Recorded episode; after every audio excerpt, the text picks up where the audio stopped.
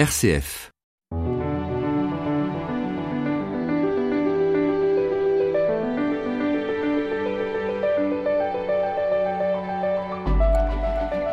Dans quatre semaines, les chrétiens fêteront Noël, la naissance de Jésus, vrai homme et vrai Dieu.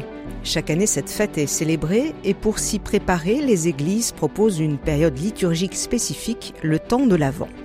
Les textes qui sont proposés durant ces quatre semaines invitent au désencombrement, à la vigilance et à l'écoute. Pour nous encourager à l'attention, l'évangéliste Matthieu fait référence au déluge du livre de la Genèse, mais il utilise aussi des petites paraboles. Pour commenter cet évangile, je reçois Sébastien Anthony. Bonjour. Bonjour Béatrice. Je rappelle que vous êtes prêtre assomptionniste. Nous écoutons la parole, c'est chez Matthieu chapitre 24 versets 37 à 44. Jésus disait à ses disciples, Comme il en fut au jour de Noé, ainsi en sera-t-il lors de la venue du Fils de l'homme. En ces jours-là, avant le déluge, on mangeait et on buvait, on prenait femme et on prenait mari, jusqu'au jour où Noé entra dans l'arche. Les gens ne se sont doutés de rien, jusqu'à ce que survienne le déluge qui les a tous engloutis. Telle sera aussi la venue du Fils de l'homme. Alors deux hommes seront au champ, l'un sera pris, l'autre laissé. Deux femmes seront au moulin en train de moudre, l'une sera prise, l'autre laissée. Veillez donc, car vous ne savez pas quel jour votre Seigneur vient. Comprenez-le bien. Si le maître de maison avait su à quelle heure de la nuit le voleur viendrait, il aurait veillé et n'aurait pas laissé percer le mur de sa maison. Tenez-vous donc prêts, vous aussi. C'est à l'heure où vous n'y penserez pas que le Fils de l'homme viendra.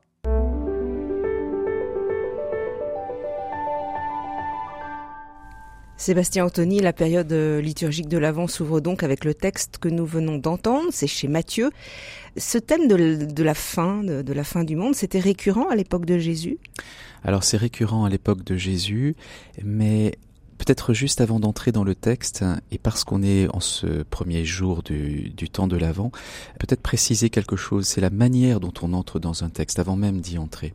Soit effectivement, et le titre de votre émission le souligne, c'est une bonne nouvelle, et donc du coup on y entre avec cet état d'esprit-là, soit on y entre avec euh, une crainte et un tremblement. Et ce texte, effectivement, est autour d'une thématique de la fin des temps, de la fin du monde ou quelque chose comme ça, soit c'est une bonne nouvelle et on est rassuré et il n'y a pas d'inquiétude, soit effectivement on a peut-être un regard euh, qui n'est pas, à mon avis, juste sur la parole de Dieu et on tremble. Et j'ai envie de vous emmener avec euh, dans ce texte avec justement un regard positif. Alors qu'on pourrait prendre peur puisque euh, euh, Jésus justement dès le début du chapitre 24 parle de la fin des temps de manière assez imagée avec des signes forts, guerre, famine, tremblement de terre, chute d'étoiles comment interpréter ce, langage On parle de style apocalyptique. Voilà, l'apocalypse, ça signifie révélation, donc quelque chose qui doit nous surprendre. Et le, style, c'est un style, un genre littéraire, si vous voulez, l'apocalyptique, qui, euh, bah, qui évidemment bouscule. Pour les, les contemporains de Jésus et ceux qui sont habitués à ce genre littéraire, aucune inquiétude, oui, parce que dans, aucun problème. Dans le Premier Testament, il y a déjà hein, des, des, textes de style apocalyptique. Notamment, notamment le texte de Daniel, du, prophète Daniel, qui l'utilise, et bien sûr le texte de l'Apocalypse dans, dans, le Nouveau Testament aussi, où effectivement il y a beaucoup d'images, il y a beaucoup de, de, choses qui nous semblent complètement obscures aujourd'hui, et ça l'est effectivement quand on n'a pas les clés de compréhension. Mais en tout cas, c'est pas des textes écrits pour faire peur. C'est des textes pour dire il, il va se passer quelque chose pour accrocher l'attention de du lecteur, mais en tout cas certainement pas pour l'effrayer. Donc c'est un style symbolique. C'est un style symbolique. Ça ne veut pas dire que c'est quelque chose qui est extérieur à, à une expérience qui peut arriver, mais en tout cas encore une fois dans ce symbole, il s'agit d'aller un petit peu plus loin que ce qui est écrit pour y découvrir derrière les mots un sens qui n'a rien à voir avec de la terreur ou une, entre, une terreur entretenue en tout cas. Nous allons regarder euh, avec vous, Sébastien Anthony, le texte. Jésus disait à ses disciples, Comme il en fut au jour de Noé, ainsi en sera-t-il lors de la venue du Fils de l'homme. Il est question de la venue du Fils de l'homme. Je crois que cette expression appartient au livre de Daniel, que vous venez de citer parce que c'est aussi un style apocalyptique. Ça veut dire quoi le Fils de l'homme? Le Fils de l'homme, alors c'est un des titres aussi qui est attribué à Jésus. Hein. Le Fils de l'homme, c'est l'homme réussi, si vous voulez. C'est c'est ce que Dieu attend, espère de l'homme réussi dans sa création. C'est l'homme réussi, si vous voulez. Comme Dieu voit l'homme et le réussit. Et donc tout homme est appelé à être cet homme-là. D'une certaine manière, oui, exactement. Et le Fils de l'homme par excellence, Jésus-Christ, va nous en montrer le chemin, nous dire comment faire et nous y conduire. Alors Jésus fait allusion au livre de la Genèse, situé au début du Premier Testament avec cette histoire de Noé. On peut peut-être rappeler pour ceux qui ne connaissent pas l'histoire. C'est le fameux déluge.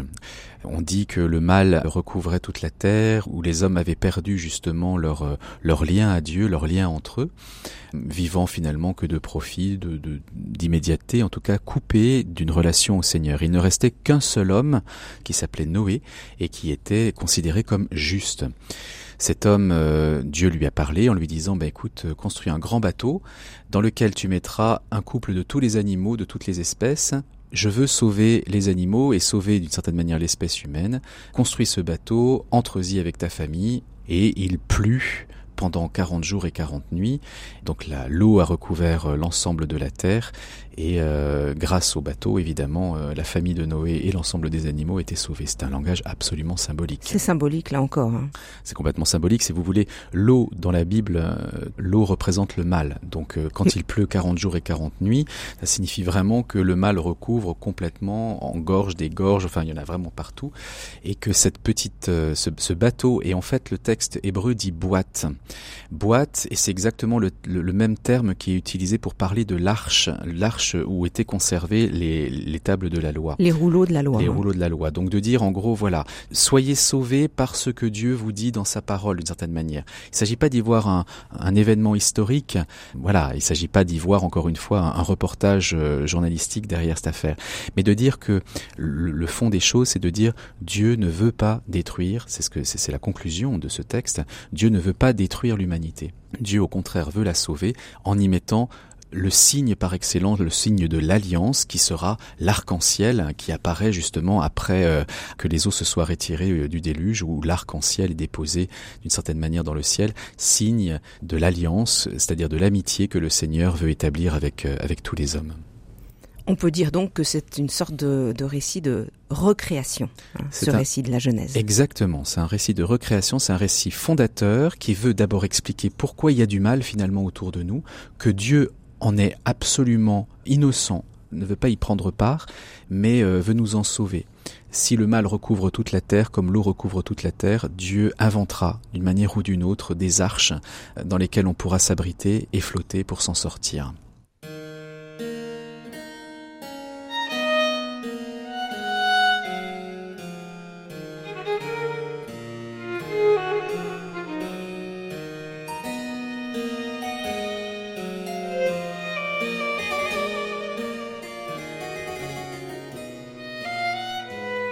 RCF. Enfin une bonne nouvelle. Sébastien Anthony, nous regardons avec vous l'évangile du premier dimanche de l'Avent, c'est chez Matthieu, chapitre 24, versets 37 à 44. Jésus parle donc de la venue du Fils de l'homme, il fait référence à l'histoire du déluge, bien connue de ses auditeurs, nous l'avons dit. En ces jours-là, avant le déluge, on mangeait et on buvait, on prenait femme, on prenait mari, jusqu'au jour où Noé entra dans l'arche. Les gens ne se sont doutés de rien, jusqu'à ce que survienne le déluge qui les a tous engloutis. Telle sera aussi la venue du Fils de l'homme. Comment comprendre ce passage? Encore une fois, ça pourrait être effrayant. On pourrait se dire il y a quelque chose d'effrayant, mais la venue du Fils de l'homme est un peu comme un nouveau Noé, si vous, si, vous voulez. Dans une période où le texte nous dit que finalement il n'y a, a, que ce, Noé-là qui, qui, reste juste, il suffit d'un seul homme, il suffit d'une seule personne finalement. D'un seul juste D'un seul juste. En l'occurrence, Jésus est le juste des justes. Hein. Il en suffit que d'un seul pour que le mal recule et que le mal finalement n'est pas le dernier mot. Et la venue du Fils de l'homme, la venue de Jésus, l'annonce de, cette venue de Jésus nous dit le mal n'aura pas le dernier mot parce que ce Fils de l'homme, cet homme réussi, Dieu lui-même prenant chair, va s'occuper finalement de d'être d'être le véritable sauveur de l'humanité. La parole de Dieu ou l'expérience en tout cas de de la foi ne nous protège pas du mal euh, d'une certaine manière. Le mal blesse chacune de nos vies, euh, que l'on soit croyant ou non. Euh, chacun sait bien que le mal le mal fait partie de notre vie, qu'on en soit complice ou qu'on en soit au contraire victime. Mais il y a cette promesse qu'il n'aura pas le dernier mot parce que il a suffi d'un seul homme juste, Noé par le passé, en tout cas aujourd'hui euh, la venue du Seigneur annoncée, pour que ce mal ne nous recouvre pas et n'est pas pas la fin de notre histoire, mais qu'au contraire quelque chose de mieux nous attend. Il y a un petit détail, c'est que Matthieu nous dit que les gens qu'il décrit ne se doutent de rien. Il y a donc pas de signe avant-coureur euh, d'une catastrophe éventuelle. Alors, catastrophe qui peut être tout à fait intérieure, personnelle et pas forcément extérieure. Non seulement on peut s'habituer au mal dans notre propre vie, en continuant à vivre comme si de rien n'était, en ne le voyant pas, en n'essayant pas de lutter contre lui. Il ne s'agit pas de, de, voir encore une fois des choses euh, monstrueuses qui arriveraient, mais ces petits, ce, ce petit mal, ces petits mots. Dans l'ordinaire des, des, des choses, puisqu'il est question de boire, de manger, oui, de faire son commerce. Il n'y a rien de mal à ça. Il n'y a, rien, il y a rien de mal au fait de boire, manger, faire son commerce, d'espérer une descendance à sa descendance, puisque il y a des enfants, des petits-enfants. C'est pas ça le mal. Mais par contre, dans cet ordinaire-là, dans ce cadre de la vie tout à fait ordinaire, eh bien, on peut s'habituer aux petits mensonges par-ci, aux petits mensonges par-là, à, à ne pas regarder l'autre, à, à, à, juger, à critiquer, à mépriser. Toutes ces petites choses, mais qui au bout d'un moment font que le mal s'installe et, et, finalement devient une habitude dans notre vie. Et bien jusqu'au jour où, où il a pris possession de notre existence. Et c'est ça la catastrophe. Et on se doute de rien. Et on se doute de rien parce que les choses se font petit à petit, insidieusement, de manière sournoise, mais s'installe et s'installe durablement jusqu'à finalement, euh, ben, on arrive au bout de notre vie et notre vie finalement n'aura été marquée que, euh, ben, que de choses euh, mauvaises. Alors Matthieu poursuit son, son évangile sous, avec comme fond la vie ordinaire puisqu'il raconte cette petite histoire. Deux hommes seront au champ, l'un sera pris, l'autre laissé. Deux femmes seront au moulin, en train de moudre, l'une sera prise, l'autre laissée. Veillez donc, car vous ne savez pas quel jour votre Seigneur vient. Là, euh, c'est une autre manière de, nous dire que il faut rester vigilant. C'est la prise de conscience. On est tous égaux, encore une fois, dans, dans ces petites habitudes que l'on prend de notre petite vie qui peut se dérouler comme un fleuve tranquille où on ne voit pas finalement que bah, le mal petit à petit euh, peut prendre toute sa place si on ne lutte pas contre lui ou si on n'y fait pas attention. Blesser des relations, encore une fois, des choses comme ça. Et là, de se dire, bah, il arrive, on l'espère dans la plupart des vies, qu'il y ait des espèces de moments de, de, de, de, prise de conscience. Et cette prise de conscience, ce moment-là, il nous tombe dessus sans, sans trop savoir comment, sans forcément l'avoir préparé, mais on se dit je ne peux pas en rester là, ou je ne peux pas continuer comme ça, ou je ne peux pas vivre de cette manière-là. Donc c'est un petit peu cette, cette, cette ce côté un peu soudain finalement, non maîtrisé, non prévu, non programmé, qui nous tombe un peu dessus, mais qui nous fait changer radicalement de position, ou du moins on l'essaye. La prise de conscience, après il s'agira effectivement de veiller. Et bien veiller, c'est agir. Veiller, c'est refuser de se, de se laisser faire ou de laisser faire les choses, d'aller même un peu plus loin que la prise de conscience que ça va pas. Il va s'agir d'agir, et veiller, c'est agir.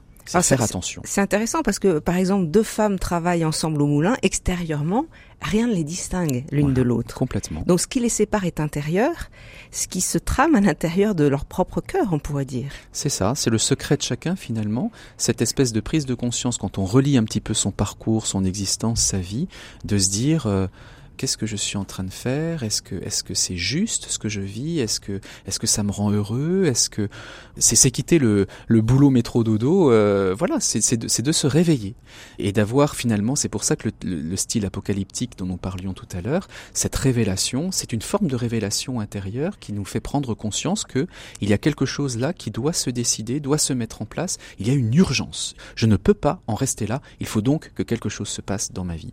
Et effectivement, tout ça se fait de manière très très, très intérieur, comme si de rien n'était, en tout cas pour celui qui observe extérieurement.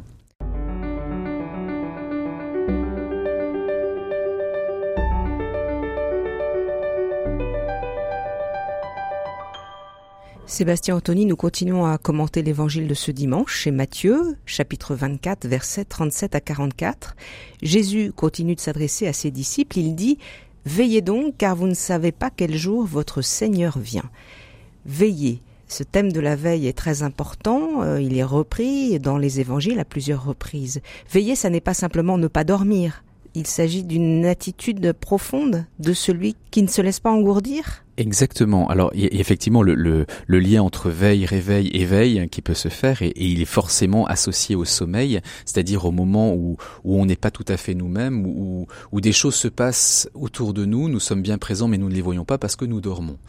Alors, euh, il ne s'agit pas de d'être euh, au sens euh, strict du terme, être éveillé, ne plus jamais dormir. C'est pas c'est pas ce que nous dit le texte, mais effectivement d'être vigilant, ce qui n'est pas tout à fait la même chose.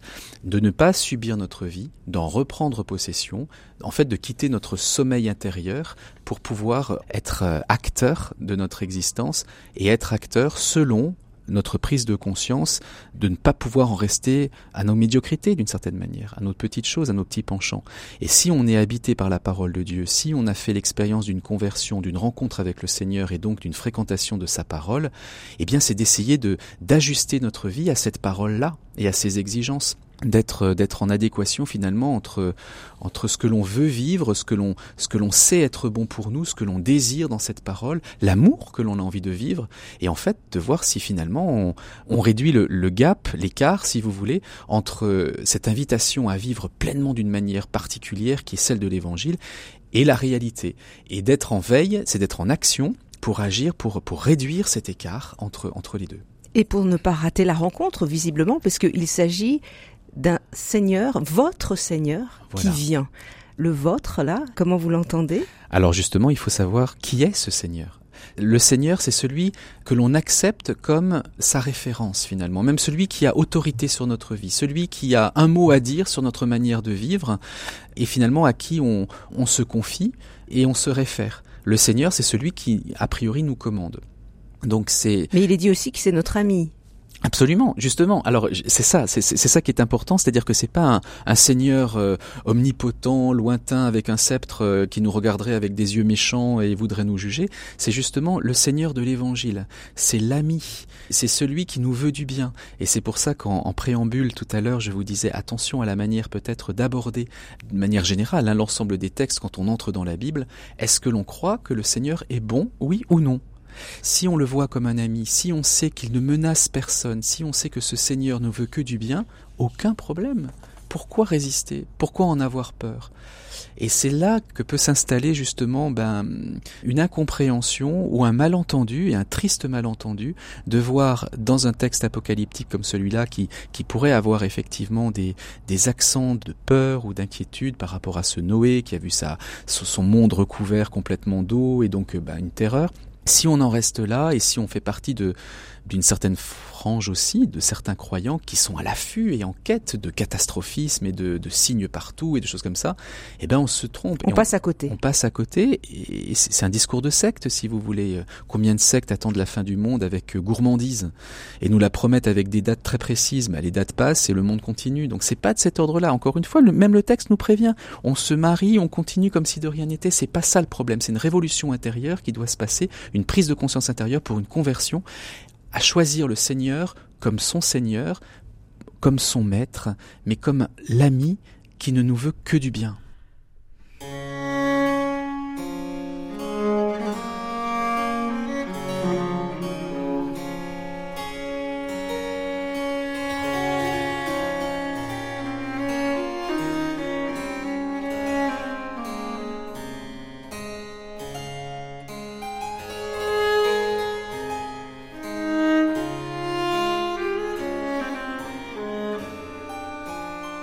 Enfin une bonne nouvelle, Béatrice Soltner.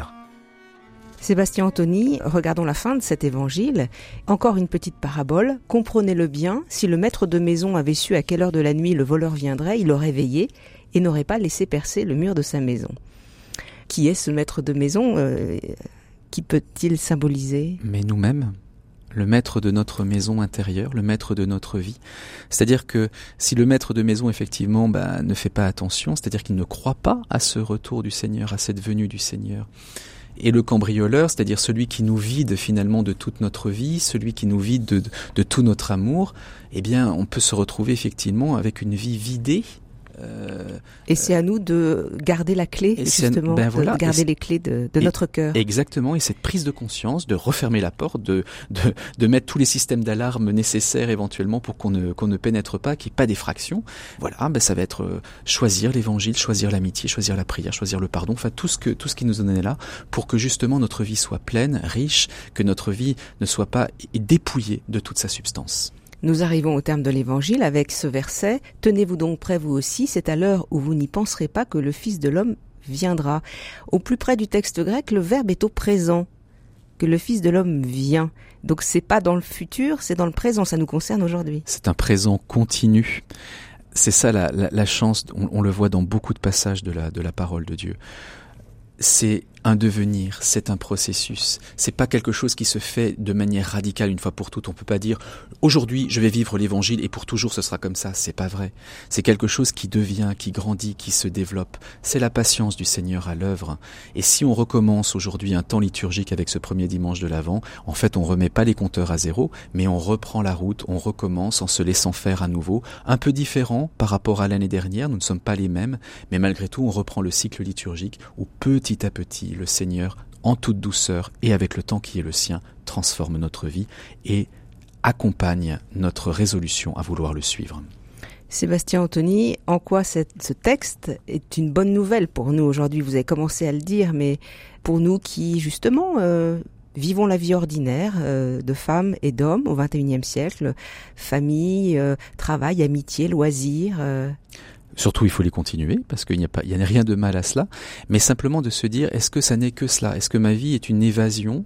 Ou est-ce que je peux prendre conscience que je suis tellement plus grand que ça, tellement infiniment aimé par le Seigneur, rejoint par lui, que mon existence peut prendre une épaisseur extraordinaire, à moi d'en prendre conscience? La bonne nouvelle, c'est que nous sommes libres dans cette histoire-là, parce que le Seigneur est là à nous proposer la vie, elle s'expose à nous, à nous de, de nous réveiller, à nous de nous décider, à nous de veiller pour y entrer et, du coup ben, en bénéficier. C'est même pas de la valeur ajoutée, c'est même pas du plus, c'est de l'illumination de l'intérieur et que toutes nos actions, encore une fois décrites et dans le texte, de loisirs, de vie, de manger, de dormir, d'avoir des relations, soient habitées par la présence du Seigneur et du coup nous rendent une vie encore plus belle. Il est dit que le Seigneur vient aujourd'hui, mais alors comment le rencontrer ou le rencontrer finalement. Et ça, c'est le secret de chacun, en fait. Il y a pas, je vais pas vous dire, il va vous attendre au coin de la rue. Ce que je sais, en tout cas, ce que je crois, et là, c'est la foi qui me fait dire cela. C'est un passage dans dans le livre de l'Apocalypse, un autre livre du Nouveau Testament, qui dit Je me tiens à la porte de ton cœur et je frappe. M'ouvriras-tu? En fait, la foi, elle se décrit pas par des mots en disant la foi, c'est ça, c'est ceci, c'est cela. La foi, elle est de l'ordre de l'expérience. Il y a une très belle expression que j'ai lue dans, la Croix il y a quelque temps. Dieu n'est pas une invention, il est une découverte. Il y a cette découverte à faire d'un Seigneur qui se propose. En avoir le désir, c'est déjà le premier pas, et c'est déjà très important. Après, c'est le secret de chacun où le Seigneur est trop respectueux du rythme des uns et des autres, des expériences des uns et des autres, pour pouvoir inventer un modèle unique. Donc, à votre question, comment faire? Ben, Je ne sais pas. Il n'y a pas le modèle unique. En tout cas. Mais si j'en ai le désir, euh, c'est déjà se mettre en attente. C'est se mettre en attente et la veille qui s'ouvre, l'état d'éveil ou de veille d'une prise de conscience, et de laisser finalement Dieu être Dieu. Dans et cette le, histoire Et le lien avec Noël alors Où vous le placez? Eh bien le lien avec Noël c'est justement de d'accueillir ce qui va sembler complètement improbable d'un Dieu qui se fait petit enfant, fragile, qui bouleverse et qui casse tous nos codes si nous en avons, d'un Dieu qui serait omnipotent, euh, surpuissant ou je ne sais quoi, et qui ne demande qu'à grandir avec nous, comme un enfant ne demande qu'à grandir avec celui, avec celle qui l'accueille, et que le Seigneur finalement désire lui aussi être en relation avec nous et tente l'aventure en se laissant faire, en se laissant accueillir comme un enfant se laisse accueillir, que l'on traitera bien ou que l'on traitera moins bien, que, en tout cas qui ne demande qu'à grandir. C'est cet ordre-là aussi. Parce que si nous désirons le Seigneur, le Seigneur nous désire aussi.